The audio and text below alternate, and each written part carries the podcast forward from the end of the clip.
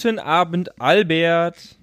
Guten Abend, Felix. Und frohes neues Jahr. Genau, auch dir ein frohes neues Jahr. Wir haben es mittlerweile 2020, also quasi 2020 der Name dieses kleinen Podcasts. Wir begrüßen natürlich auch alle Hörer da draußen, die unsere Folgen immer wieder runterladen und unseren ähm, Stimmen lauschen wollen über die amerikanische Politik und ihre neuesten Entwicklungen.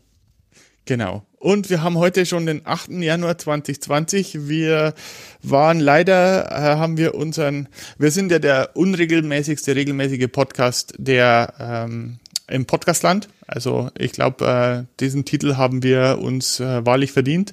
Ähm, ähm, ja, wir waren beide sehr beschäftigt in äh, letzter Zeit und äh, äh, ich hatte da so ein kleines kleines, größeres Projekt in Frankreich, äh, das immer noch am Laufen ist und äh, das interessant sein könnte, aber das hat mich ein bisschen aus der Bahn geworfen mit meinen Podcast-Aktivitäten. Bei mir ist es äh, äh eine Bachelorarbeit und eine anstehende Mathematikklausur, die mich hm. dann immer wieder in Anspruch nehmen. Ähm, ja, aber ich hoffe, wir kriegen das Ganze wieder etwas regelmäßiger hin jetzt im neuen Jahr. Es wird auch wahrscheinlich etwas spannender werden. Wir sind ja relativ ja. früh gestartet, denn jetzt kommen bald die ersten Primaries und Caucuses in Iowa ja. und New Hampshire. Ähm, ich wollte noch eine kleine Anekdote quasi zum Besten geben oder etwas aus dem Real Life erzählen. Ich sitze hier gerade an meinem Schreibtisch in Münster und ich trinke ein O'Donnell Bratapfel Moonshine, den Albert mir per Post hat zukommen lassen. Ähm, ja. Zusammen mit einer sehr liebevollen Karte und amerikanischen Süßigkeiten, namentlich Reese Peanut Butter Cups. Ist das korrekt ja. ausgesprochen? Genau. Reese's, Reese's. Reese's. Reese's genau. Kannst du merken, Reese's Pieces, das sind die kleinen Peanut Butter Cups. Reese's Pieces und äh, Reese's ist die Firma. Die, also Reese's ist bekannt und Peanut Butter, das ist also, ja, das sind so, so kleine, runde, äh, so fast so Cupcakes-mäßig und die sind äh, außenrum mit Schokolade, innen drin ist Peanut Butter und es ist äh, eins der Sachen, die ich äh, lieb gewonnen habe in den äh, USA. Also ich liebe die Dinger. Sind aber auch Kalorienbomben. Ja, sind aber auch sehr lecker, muss man sagen. Und mhm. ähm, ja. ich kann die Kalorien gerade gut vertragen. Ich versuche mit der Muskelaufbau. Ja, gut. Ich, äh, äh ich habe ja auch ein Paket von dir bekommen. Äh, einen äh, Korn äh, aus deiner Heimat, aber ja. leider trinke ich im Moment keinen Alkohol. Also ich bin im Januar versuche ich alkoholfrei zu bleiben. du bist das deswegen, Vorbild, Albert. Ja, ja, ja, aber es, es wird mich schon jucken. Und das ist das Schlimme, wenn es in den Fingern juckt, dass man Alkohol trinken will, dann sollte man besser mal äh, lieber ein bisschen drauf verzichten, glaube ich. Genau. ja, war ja auch genug über die Feiertage, muss ich auch sagen. Wollen wir dann einfach mal direkt einsteigen mit den aktuellen Poll-Numbers? Da hat sich nämlich gar nicht so viel getan. Mhm. Ähm, ich finde, eine Poll Überraschung ist drin. Okay. Ja. Ähm, Biden ist immer noch ganz oben mit 29,7 Prozent. Das ist eine kleine Steigerung. Sanders mhm. mit 20,2, Warren 14,2, dann Buttigieg mit 7,7 und erstaunlicherweise Michael fucking Bloomberg mit 5,8. Das piepst du aber schon noch raus, oder? Bloomberg? naja, genau. Das Michael. Das zwischen dem Michael und dem Bloomberg. ähm, dann haben ja. wir Yang mit 3,5, Klobuchar mit 3, Gabbard mit 2,3, Steyer mit 2,2, Booker mit 2,0 und den Rest, also Marianne Williamson und ähnliche, ähm, lasse ich mal außen vor. Unter ferner Liefen, ja. Also Bloomberg 5,8 finde ich krass. Ich hatte mich jetzt über die ganzen Weihnachtsfeiertage gar nicht so richtig mit dem Pole Average beschäftigt, den wir immer von RCP bekommen. Mhm. Und der hat echt aufgeholt. Ich weiß nicht, ob es an seiner Ad-Campaign liegt oder einfach an der Name Recognition. Aber der Mann bläst auch unglaublich viel Geld raus. Also der, ich glaube, der hat in einer Woche jetzt, glaube ich, 35 Millionen für Fernsehwerbung ausgegeben. Ja, das ist das, was Bernie Sanders im Prinzip im Quartal eingenommen hat an Spendengeldern, äh, hat Bloomberg rausge rausgedonnert. Also der Mann ähm, setzt auf die Medien und äh, pusht, pusht, pusht, pusht. Und er ist ja immer noch, also er sammelt ja keine Spenden ein, äh, was äh, insoweit interessant ist, dass er sich somit eigentlich nicht für die Debatten qualifizieren kann, haben wir auch schon gesagt. Ähm, und deswegen versucht er praktisch, äh, äh, also er sagt, er versucht dann in, über die Debatten hinwegzugehen und ähm, äh, so die Wählerstimmen zu gewinnen, dass sie für ihn wählen. Scheint, ansche also anscheinend ähm, sieht es ja auch danach aus, dass das DNC die Regeln nicht ändern wird für die Debatte. Nein. War ja so ein bisschen die Frage, ob die Nein. Regeln jetzt für Bloomberg angepasst werden, aber das scheint ja auch gar nicht der Fall zu Mhm. sein. Das also Ja, nur ja. als kurzes Update. Yang hatten wir letztes Mal schon relativ stark, aber ich, Mhm. am Anfang hätte, denke ich, auch niemand gedacht, dass der mal mit 3,5 Prozent ähm, noch im Dezember 2019 und Januar 2020 dabei ist und irgendwie auch ein sehr beliebter Kandidat bei der richtigen Zielgruppe. Mhm. Ja, und er nimmt jede Menge Geld ein. Also das ist ja auch interessant. Also, äh, also er, ist, er nimmt äh, überproportional viel ein zu seinem äh, im Vergleich zu seinen Umfragewerten. Ja, 3,5 äh, Prozent, wo er ist und äh, nimmt, äh, hat im letzten Quartal äh, über 16 Millionen Dollar eingenommen. Also das ist nicht schlecht, ne? Das ist wirklich viel Geld, das muss man einfach mal sagen. Ja, Ähm, ja. Für die 3,5 Prozent. Elizabeth Warren hat ja, wie schon gerade beschrieben, 14,2 Prozent und die hat nur leicht mehr eingenommen mit 21,2. Aber vielleicht magst du einfach mal äh, durch das äh, vierte Quartal des Jahres 2019 durchgehen, was äh, das Money, Money, Money angeht. Ja, also der un, na nicht uneingeschränkte, aber der König der Spenden ist Bernie Sanders, äh, was insofern wirklich interessant ist, weil er ja sagt, dass er keine Großspender haben will. Und das heißt, ich, äh, ich weiß leider nicht mehr das Limit. Es ist, glaube ich, unter 1000 Dollar irgendwas oder 1080 Dollar, 1070 Dollar. Ähm, und äh, er hat, äh, glaube ich, sogar mittlerweile drei Millionen oder vielleicht sogar vier Millionen, ich glaube drei Millionen individuelle Spender geknackt. Also nicht, nein, nein, falsch. Vier Millionen individuelle Spenden. Das kann sein, dass es verschiedene Spender sind, äh, also dass es die gleichen Spender sind, die mehrmals spenden, aber äh, er hat also vier Millionen individual Donations und das ist schon mal eine Hausnummer, ja. Und damit hat er am meisten Geld eingenommen. Ähm, der zweite im Bunde ist Pete Buttigieg mit äh, knapp 25 Millionen. Äh, also der ist auch überproportional zu seinen, äh, äh, zu seinen Umfragewerten. Ähm, da kommen wir auch nochmal vielleicht über in der Dezember-Debatte äh, äh, drüber zu sprechen. Äh, Joe Biden ist äh, an Nummer drei mit 23 Millionen, also so ungefähr die gleiche Ecke. Dann Elizabeth Warren mit 21 Millionen, Yang mit 16,5 und dann Klobuchar Butter, äh, Bu- Butter, nein, Cor- Cory Butter, Cory Booker mit 6,6 und Tulsi Gabbard mit 3,4 Millionen. Und dann hört auf und da kommen wir vielleicht schon in das nächste Thema, weil wir haben ein paar Leute, die äh, nicht mehr dabei sind. Wer ist denn draußen, Albert? Wer ist denn, äh, wer hat denn das Handtuch geworfen, hat sich aus dem ähm, Limelight zurückgezogen und geht wieder ähm, dem Privatleben nach quasi. Genau, also es waren äh, Steve Bullock und Joe Sestak, also äh, äh, waren Anfang Dezember, also sind vor knapp einem Monat ähm, äh, raus, was zu erwarten war, weil sie auch schon nicht mehr auf der ähm, also auf der Debattierbühne waren, weil die Umfragewerte äh, zu gering waren. Aber überraschenderweise, und das hat viele überrascht, Kamala Harris äh, am 3. Dezember, also einen Tag später, ähm, und das war schon so eine kleine Bombe, die geplatzt ist. Also da hat man festgestellt, weil die eigentlich von den Umfragewerten her nicht, äh, nicht schlecht war, äh, wobei sie auch im Downfall war. Also sie hatte quasi, sie hatte ihren großen Moment in der ersten Debatte, äh, wo sie ähm, Joe Biden, äh, ich würde jetzt fast sagen, dran gekriegt hat. Also sie hat, äh, sie hat sich, äh, äh, also sie hat, sie, ja, sie hat, sie ist sehr aggressiv äh, gegen Biden gegangen, hat ein paar gute Punkte gemacht. Äh, äh, es ging einfach um, um, es ging damals um ein paar Gesetze, für die Biden gestimmt hat und wo sie sagt so, hey, für sie war das, äh, also ich denke nicht, dass du, dass sie ein Rassist sind, Herr Biden, aber äh, sie haben ein, einfach Gesetze auch mit ab verabschiedet, die, äh, die nicht, äh, äh, die nicht neutral sind oder äh, equalitär sind. Ja, äh, aber sie hat einfach mehr Geld verbrannt in ihrer Kampagne, als sie eingenommen hat. Und äh, ja, also hat mehr ausgegeben, äh, als sie eingenommen hat und dann ist ihr das Geld ausgegangen.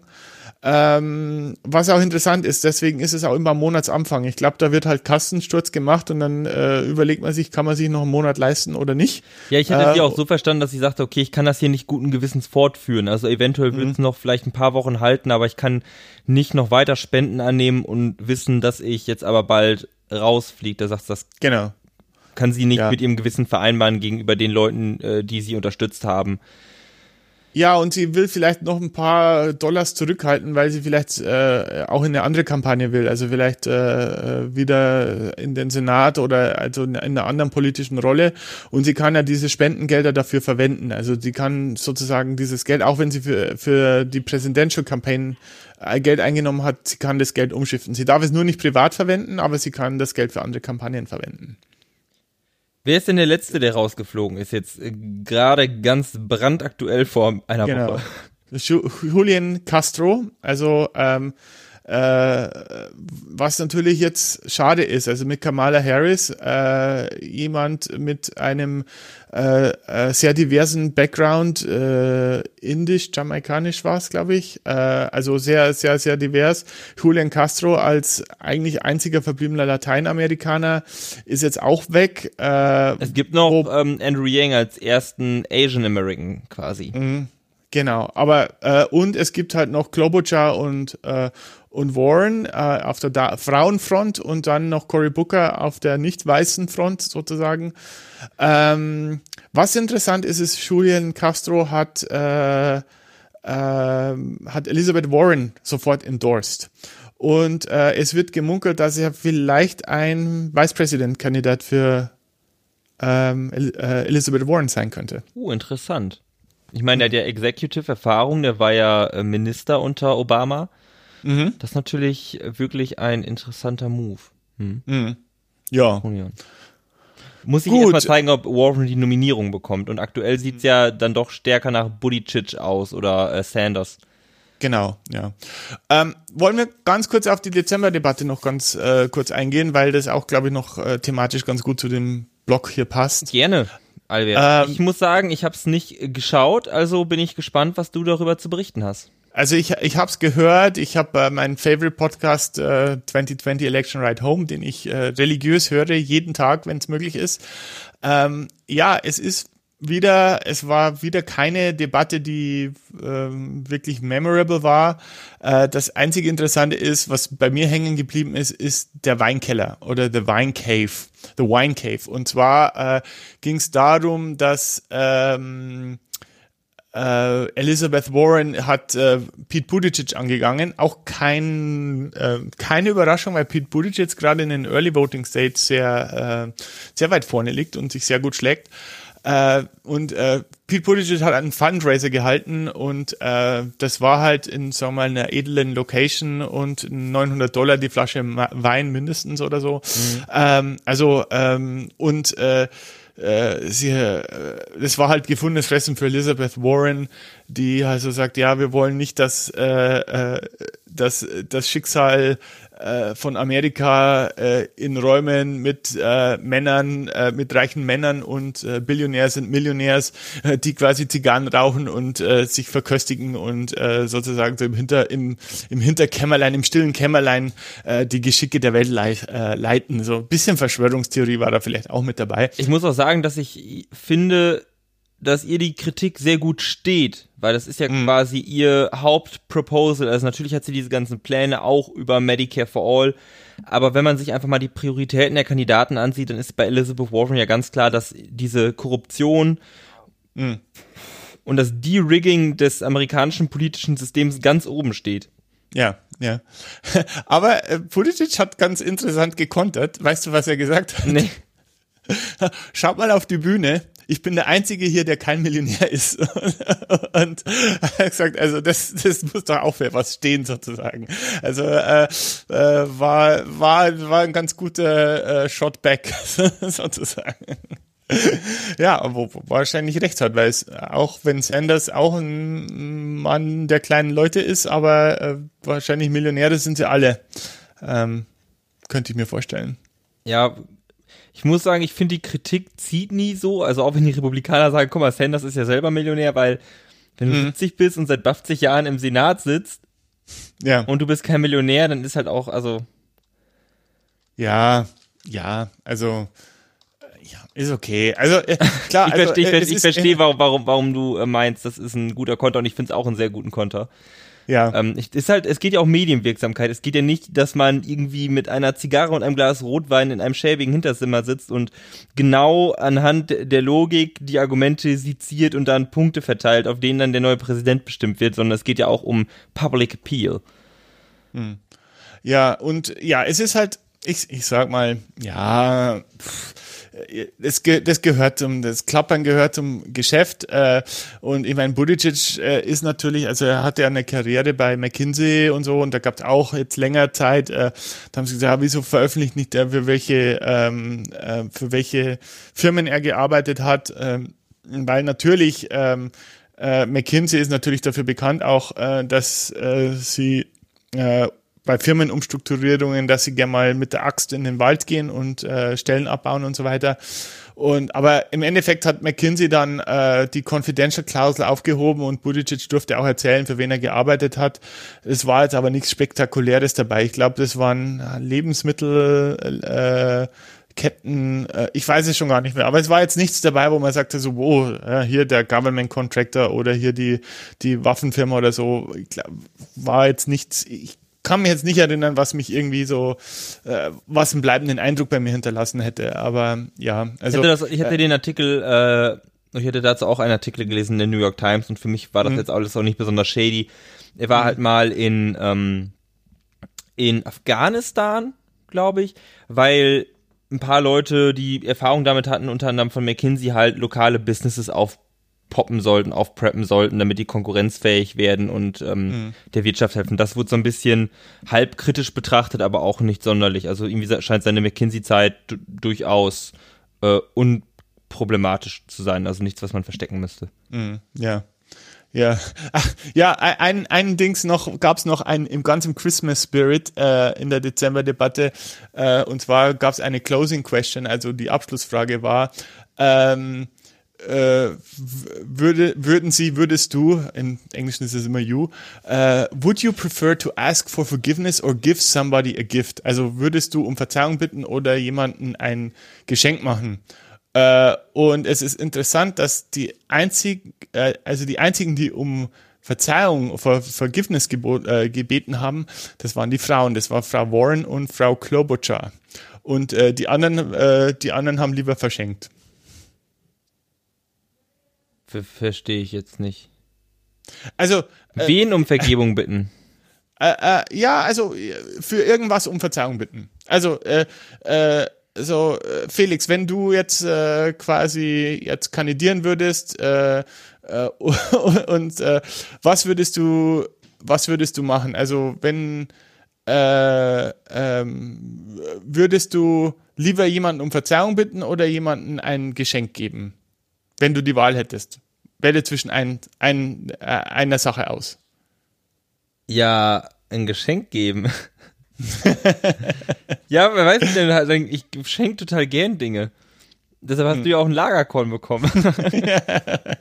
ja, ja, ja. Also klar, aber also äh, ich, ich habe kein Problem damit, äh, wenn ich einen Fehler mache, um Verzeihung zu bitten. Nee, das also, habe ich auch nicht, aber am liebsten habe ich den Fehler ja gar nicht gemacht. Deshalb bin ich ja, Frage ja. gestellt.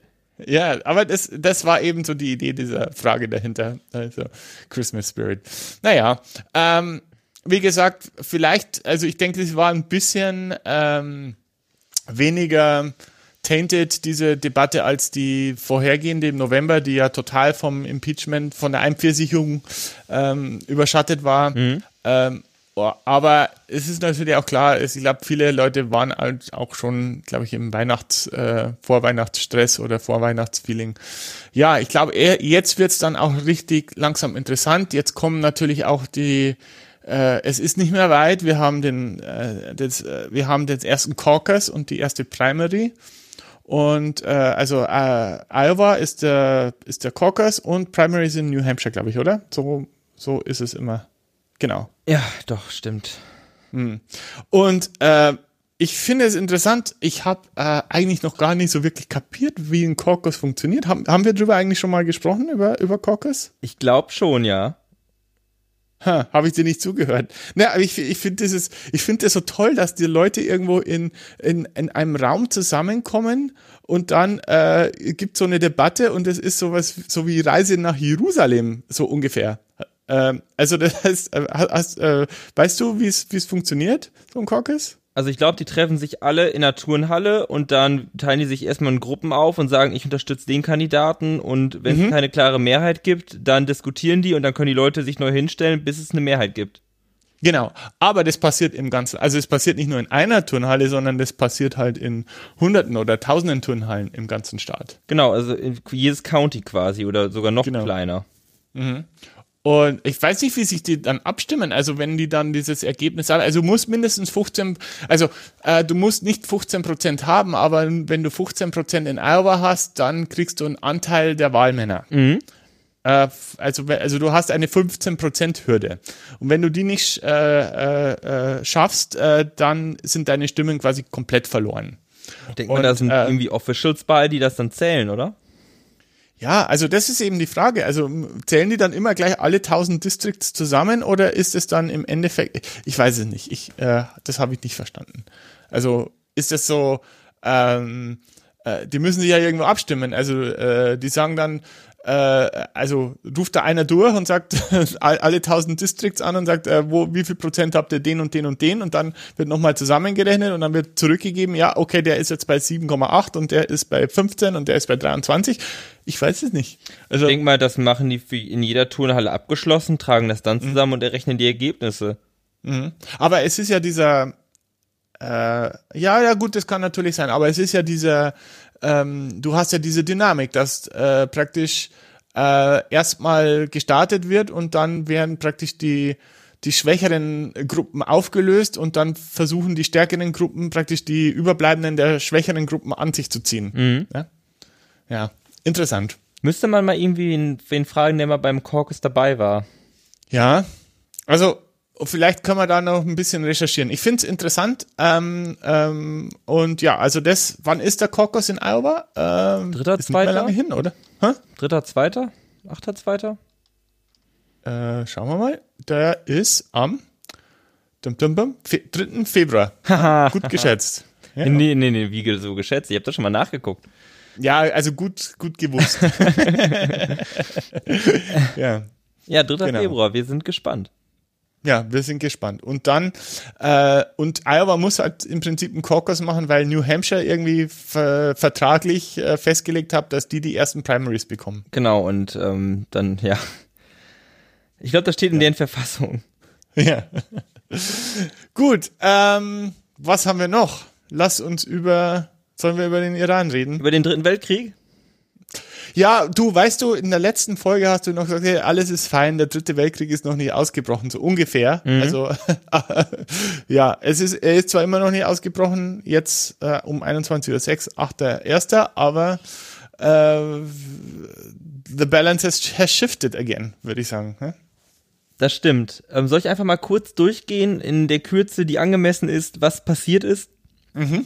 Weil auch ja. dieser Podcast beschäftigt sich ja eigentlich mit der Wahl 2020, aber trotzdem ähm, verstehe ich uns so, dass wenn es ein großes Thema gibt in den USA, dass das immer auch auf die Wahl spielt und deshalb behandelt werden sollte, zumindest kurz und auch, denke ich mal, ein paar Deutsche, die diesen Podcast hören, das vielleicht ganz nice finden, wenn wir nochmal ein Thema, was gerade in Medien ist, aufrollen, ohne dass man sich da jetzt nochmal selber einlesen muss.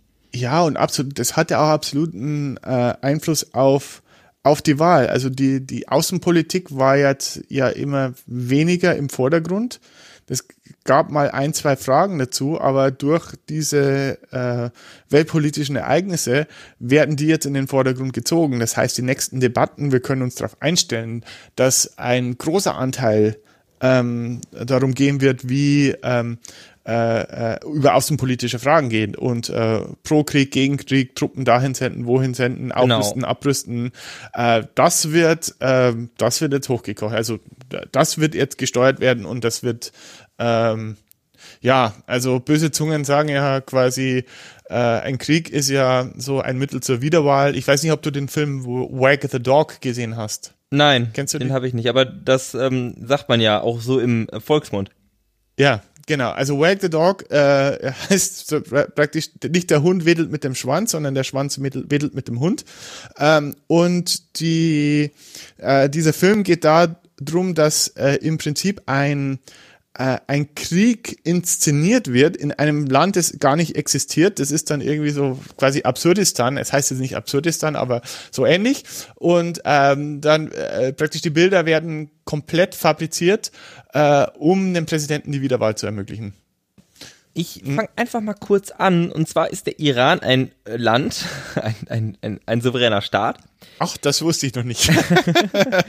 der liegt, ähm, ich weiß nicht, ob alle den Mittleren Osten so vor sich haben. Der Iran liegt so, ja, südöstlich von der Türkei. Ähm, die Sinai-Halbinsel, wo ja Saudi-Arabien uns ist, davon halt auch noch ein Stück, Stück östlich. Mhm. Grenzt an, grenzt an äh, Irak, Afghanistan liegt da so zwischen. Und der Irak, ach, der Iran ist ein großes Land, es ist ähm, drei bis viermal so groß wie Deutschland von der Fläche und hat ungefähr so viel Einwohner und ist auch durchaus weit entwickelt. Also ist die 18 größte Volkswirtschaft der Erde. Ähm, das ist jetzt auf 80 Millionen Einwohner nicht so ganz viel, aber ist nicht ein Land, wo man auf Ziegen ähm, durch die Hauptstadt reitet. Also das ist schon ein ähm, hochkulturelles und äh, zivilisiertes und ähm, technologisiertes Land. Ich denke, dass ähm, vergisst man in der westlichen Arroganz, die wir manchmal haben, dann doch. Ja. Und der Iran hat schon eine lange Vorgeschichte mit den USA, mit, mit dem Schah, der nach dem CIA-Coup eingesetzt wurde, worauf ich jetzt gar nicht eingehen möchte. Wichtig ist zu wissen, der Iran ähm, hat eine islamische, islamistische Gottesführung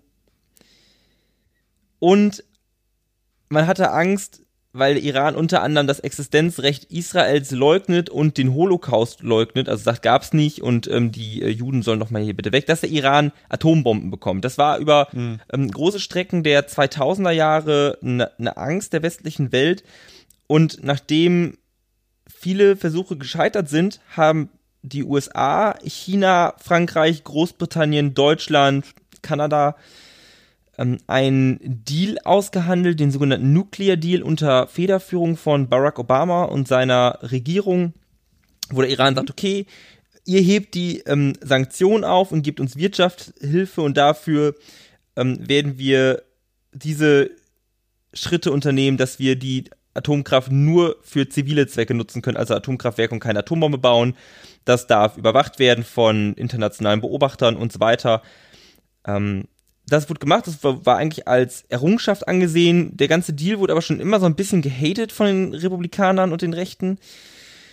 Und auch Donald Trump hat da lange gegen gehetzt. Er sagt, ja, wir ähm, steigen aus und dann handeln wir was Besseres aus.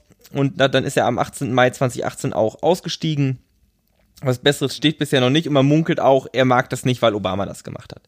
Mhm. Ähm, mhm. Es gab auch dann immer mal wieder Spannungen in der Region zwischen den USA und dem Iran und während dieser nu Nuclear Deal ausgehandelt wurde, wurde es immer weniger und als er dann stand, ich glaube 2012 war das, 2014, mhm. in dem Korridor, ähm, gab es gar keine Spannung mehr. Und jetzt seit, am, ja. seit der Trump ausgestiegen ist, gibt es mehr Spannung. Also die USA haben wieder Sanktionen erhoben gegen den Iran, Wirtschaftssanktionen.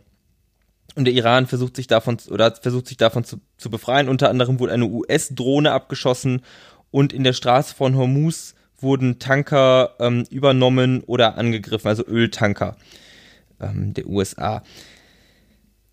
Und man muss auch jetzt mal eben kurz sagen zur, ähm, zur Ehrenrettung der Trump-Administration, die haben darauf nicht reagiert groß. Also die haben gesagt, ja, finden wir nicht gut, aber die haben nicht militärisch mit Angriffen oder ähnlichem reagiert und haben sich da zurückgehalten. Ja. Und der große Grund, warum wir jetzt reden, ist der Tod von äh, Soleimani. Und die mhm. Frage ist jetzt so ein bisschen, was passierte davor? Und zwar am 27. Dezember 2019 ähm, hat die Miliz oh, Kataib Hezbollah, ich kann das leider nicht aussprechen vernünftig. Hm. Ähm, Kataib? Kataib Hezbollah, das ist ähm, hm. so eine islamistische Miliz und die wird vom Iran auch unterstützt. Ähm, Raketen ab, haben die abgeschossen auf eine Basis der USA im Irak. Und da ist ein Amerikaner gestorben, kein Soldat, sondern ein Contractor, also eine Zivilperson, die da angestellt war. Ähm, und andere wurden verwundet. Daraufhin hat dann die USA zwei Tage später fünf Basen der Iraner angegriffen. Dabei wurden 25 Leute getötet und 50 verwundet. Und ähm, das sagte sowas wie, so sollte die Nachricht senden an Iran, okay, ihr habt einen Amerikaner getötet, wir haben das Ganze eskaliert, es wäre besser für mhm. euch, wenn ihr jetzt hier stoppt. Ja.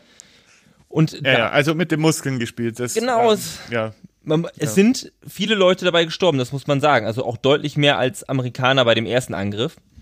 Aber es, das stimmt, es wurden mit den Muskeln gespielt. Und dann ähm, wurde daraufhin die amerikanische Botschaft in Bagdad im Irak ähm, belagert von Protestanten, die auch teilweise dieser Miliz angehörten oder dazu aufgerufen haben. Und ähm, die ja, standen davor, haben sich teilweise Zutritt verschafft und äh, Feuer gelegt und ist eigentlich ein großer Gut, ähm, also ist fast eine Festung. Man muss sich das Ding wirklich mal auf Google Maps angucken. Das ist riesig, da gibt es eine Zone drum, wo keine Waffen und so erlaubt sind. Das ist ein großes Ding. Ähm, und dann muss man sich, glaube ich, vorstellen, das hatte ich jetzt in mehreren Berichten gelesen und fand das dann auch ganz einleuchtend, das habe ich äh, daher quasi geklaut. Man muss sich vorstellen, Trump sieht diese Bilder morgens im TV bei Fox and Friends. Ja, ja. Und wir wissen ja auch, dass Trump auf dem Campaign Trail und generell die Republikaner Hillary Clinton für diese Benghazi-Sache versucht haben, dran zu bekommen. Ja, ja. Und diese Benghazi-Sache ist quasi genau das gleiche gewesen. Am 11.09.2012 also am Jahrestag des 11. September, waren Protestanten vor der Botschaft in, äh, in Benghazi, das ist äh, in Libyen. Und äh, die, das, die wurde dann von Protestanten gestürmt und dann wurde der Botschafter umgebracht und noch ein paar weitere amerikanische ähm, äh, mhm. Menschen. Und dann wurde halt gesagt, okay, Clinton war daran schuld, die hat das nicht verhindert, es gab Untersuchungsausschuss, im Endeffekt wurde sie, wurde ihr nichts nachgewiesen ähm, sie war nämlich zu dem Zeitpunkt Secretary of State in der Obama Administration. Und man muss sich jetzt vorstellen, Trump sieht diese Bilder und hat halt selber Angst, dass er sein Benghazi bekommt. Ja. Und ähm, okay. dass seine Legacy gefährdet ist. Und dann mhm. daraufhin ordnet Trump diese Tötung von Soleimani an. Und das muss man sich auch vorstellen, das hat er nicht gesagt, wir töten ihn jetzt, sondern wenn was passiert, wie dass die amerikanische Basis angegriffen wurde, dann legt das Militär verschiedene Optionen vor. Ich weiß nicht, ob man schon mal die Simpsons der Film gesehen hat. Mich hat das daran ja, erinnert. Ja, ich bin hier, um zu lenken, nicht um zu denken. Und anscheinend ist es wirklich so, dass, okay, wir haben hier verschiedene I'm a leader, Optionen. Not a reader. wie, ähm, wie stark wollen wir reagieren? Töten wir den Typen oder greifen wir Basen an? Oder also es gibt verschiedene Optionen. Trump hat sich erst für die moderate Option entschieden. Denn diesen Soleimani zu töten, das war schon lange auf dem Tisch der amerikanischen Regierung. Also Clinton, Obama und Bush haben da schon drüber nachgedacht. Äh, man hat aber gesagt, okay, das wird unsere Stellung im Mittleren Osten, weil der sehr beliebt ist, da komme ich gleich noch drauf, ähm, unnötig gefährden. Wir wissen nicht, ob der Irak da noch Bock auf uns hat und deshalb hat man das nicht gemacht. Hm, hm. Und dann wurde dieser Soleimani gekillt. Und wer ist das eigentlich? Der war Chef der Kutzkräfte, der ähm, revolutionären Garde, die Kurzkräfte der revolutionären Garde im Iran. Die revolutionäre Garde ist die Armee und die Kurzkräfte sind quasi die Spezialeinheit, aber auch der Geheimdienst und so verschiedene Dinge vereint, also die Elite der Elite. Er war also offizieller Regierungsangestellter und sehr hoher, quasi General und Chef des Bundesnachrichtendienstes. Und er war super vernetzt, ne? Also er hatte praktisch seine, äh, also es, man muss ja, äh, darf auch nicht vergessen, also äh, der Islam ist ja auch nicht der Islam. Es gibt äh, ja mehrere Gruppierungen, die größten die Sunniten und die Schiiten. Mhm. Und er ist äh, quasi, die sich auch nicht ganz grün sind. Also äh, Saudi-Arabien ist, äh, ist ja sunnitisch und Iran, Irak ist eher schiitisch geprägt und die sind sie auch nicht ganz grün, ja. Und äh, dieser Soleimani hat im Prinzip war so ein, der hatte seine Finger überall im Spiel und der war äh, sehr gut vernetzt und ist äh, im Prinzip wie so quasi wie so ein, so ein Botschafter fast äh, äh in den Ländern herumgereist und hat äh, äh, hat da verhandelt und Allianzen gebaut. Also der der der Mann war hochpolitisch äh, und äh, äh, im Prinzip wie, wie du glaube ich schon gesagt hast, also äh, im Prinzip die Nummer zwei im Land, wobei äh, hier auch praktisch, es gibt ja die religiöse Führung und es gibt die militärische Führung. Also das ist ein bisschen getrennt äh, im, im, im, mhm. im Iran. Also äh, das ist ein, eine hochoffizielle Person, äh, wahrscheinlich vergleichbar mit einem Verteidigungsminister oder einem Vizepräsidenten oder sowas. Ja. Genau, das ist gut zusammengefasst. Und das ist nicht normal, dass man so vorgeht. Das letzte Mal, dass die Amerikaner einen offiziellen Regierungs ja, wie sagt man das halt, eine wichtige Person Vertreter. in der Regierung getötet haben. Also quasi Minister, Kanzler, Präsident, General, war im Zweiten Weltkrieg. Da haben die so ein Flugzeug abgeschossen, wo so ein Admiral der Japaner drin saß. Sonst hat man das nicht gemacht, sondern die konnten ihre Leute befehligen und man hat einfach die Leute umgebracht.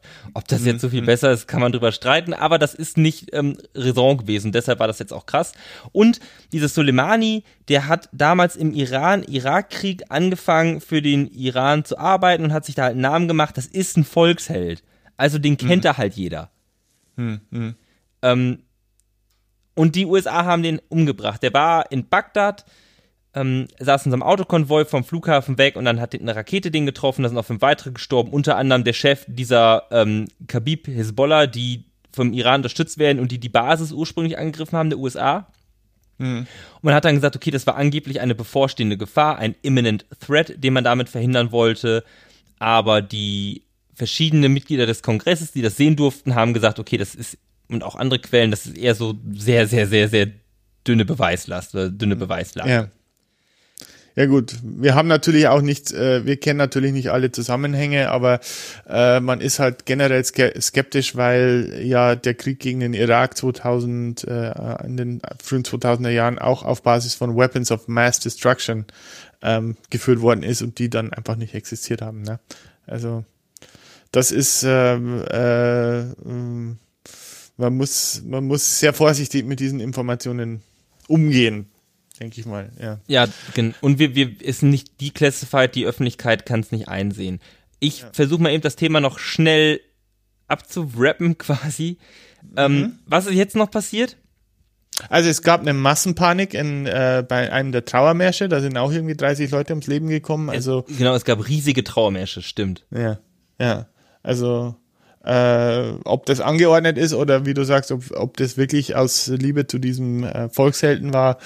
Äh, aber ich, ich denke einfach, da äh, verbindet auch viele Leute einfach dieser Hass auf, äh, ähm, auf, äh, auf, auf die USA. Ähm, mhm. also äh, ich, eine kleine Anekdote aus, aus meinem Leben. Äh, ich war mal auf einer Messe und da ging's um äh, also ich arbeite ja im, im Medienbereich, Technologie für Radio und äh, hauptsächlich Radiosender, äh, so Systeme.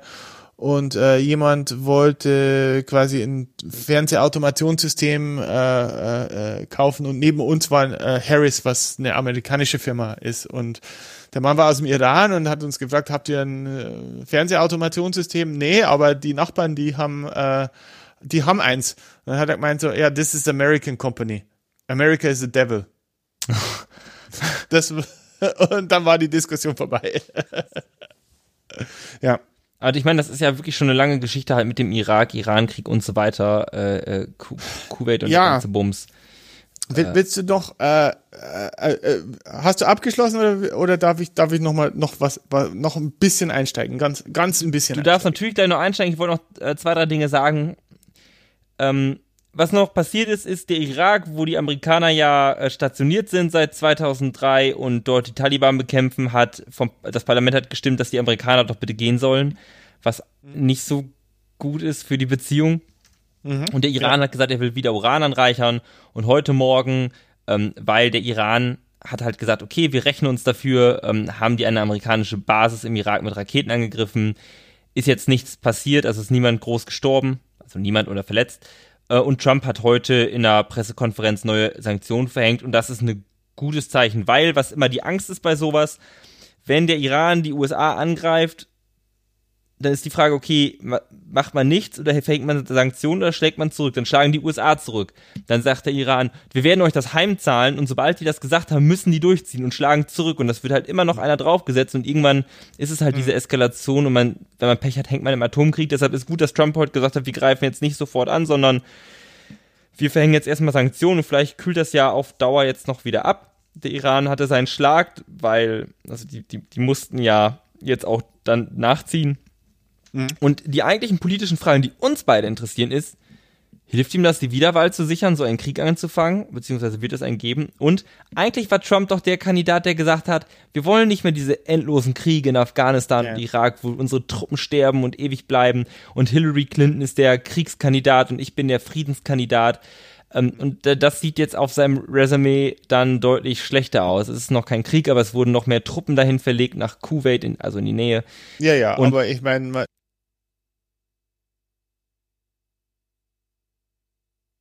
Albert? Albert? Also hindrehen, dass er, äh, dass er sich wieder im besten Licht darstellt.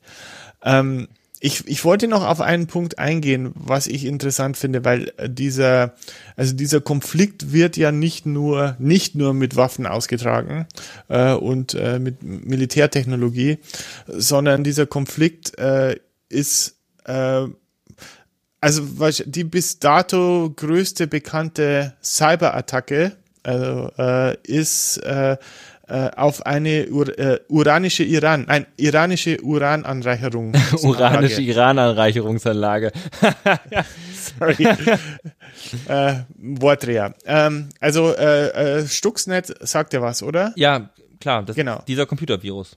Das ist dieser Computervirus und äh, der wurde äh, also es ist relativ erwiesen. Äh, ich glaube, äh, wie es die Operation hatte auch einen interessanten Namen, aber ich habe das vergessen. Ähm, also intern.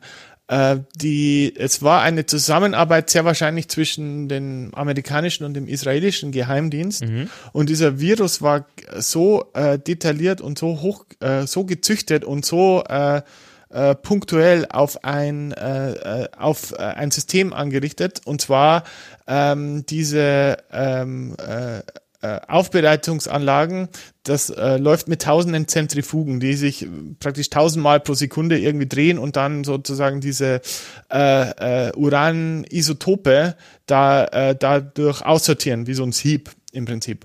Und äh, man hat mit diesem Virus diese Steuerung dieser, äh, äh, also dieser, äh, dieser Zentrifugen äh, so äh, manipuliert, dass diese Zentrifugen quasi kaputt gegangen sind. Also man hat die praktisch äh, äh, absichtlich sozusagen aus der aus dem Schwung laufen lassen, damit die sich äh, äh, sozusagen in, äh, selbst zerstört haben. Mhm.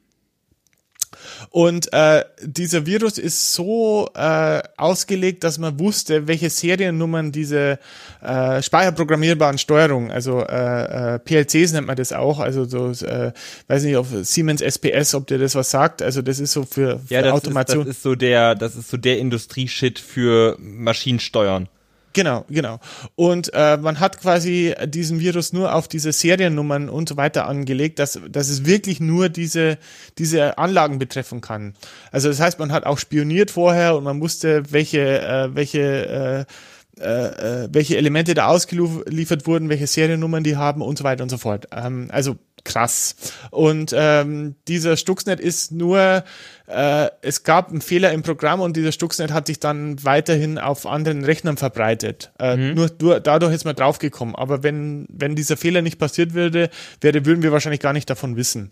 Ähm, also, also das heißt, äh, dieser, äh, also dieser Konflikt wird nicht nur mit äh, Raketen und, äh, äh, und äh, Waffen geführt, sondern die, der wird auch mit Computern geführt. Und was jetzt interessant sein könnte, weil äh, der Iran ja auch äh, Sanktionen angekündigt hat oder, äh, oder praktisch Vergeltung angekündigt hat, äh, es ist durchaus ein äh, interessantes Szenario oder ein vorstellbares Szenario, dass halt irgendwo ein Wasserkraftwerk oder ein, ein, äh, äh, ein, ähm, äh, ein ja, oder ein, ein Kraftwerk oder eine oder Wasseraufbereitungsanlage, also Basisinfrastruktur in den USA angegriffen wird.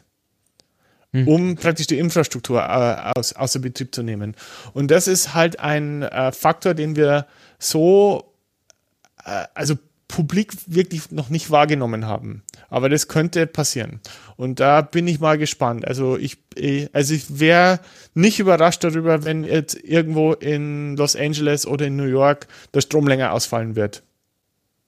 Das, also angeblich ist es ja sowieso so, dass natürlich dauerhaft irgendwelche DDoS-Attacken und, äh, und Viren äh, in anderen Ländern versucht werden einzuschleusen für, also könnte natürlich jetzt echt so der erste große Fall eines ähm, Cyberkriegs mhm. quasi mhm. werden oder äh, zumindest solch, solche Maßnahmen zu treffen.